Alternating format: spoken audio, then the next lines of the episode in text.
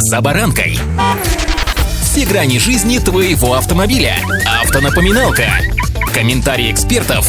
Советы по обслуживанию автомобилей в программе «За баранкой». Товарищи, зима на носу. Сегодня о последних приготовлениях автомобиля к холодам и к самому суровому времени года. С вами «За баранкой» Александр Карпов. Здравствуйте. Автонапоминалка.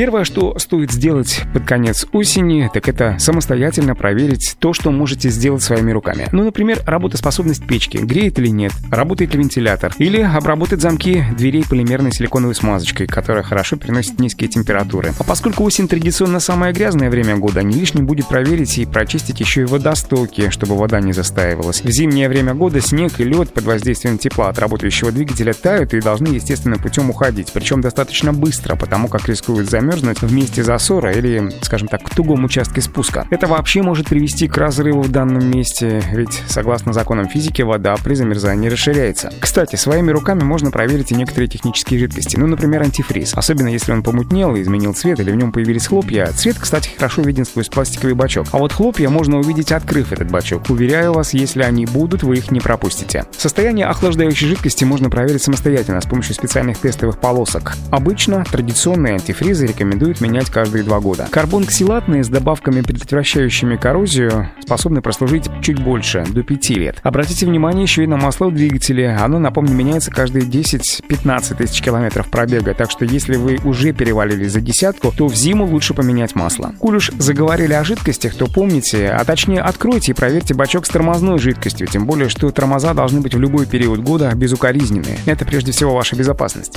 Автонапоминалка.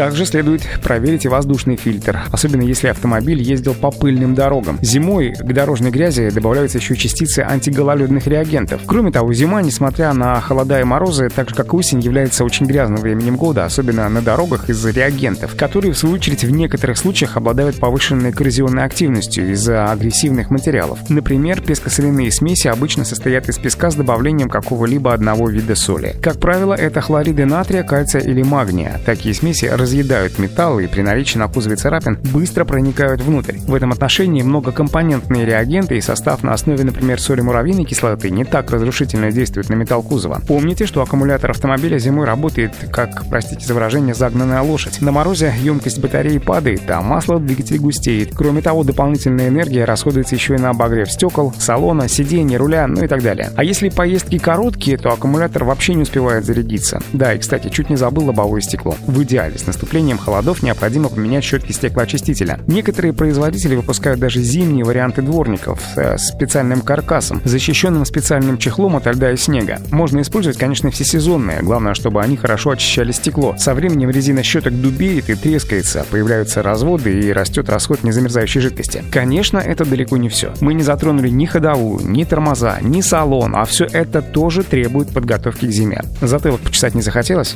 Нет? Ну тогда вы молодец. А если если же захотелось, то, ну, вы же сами покупали машину. Вот, ухаживайте. Удачи. За баранкой.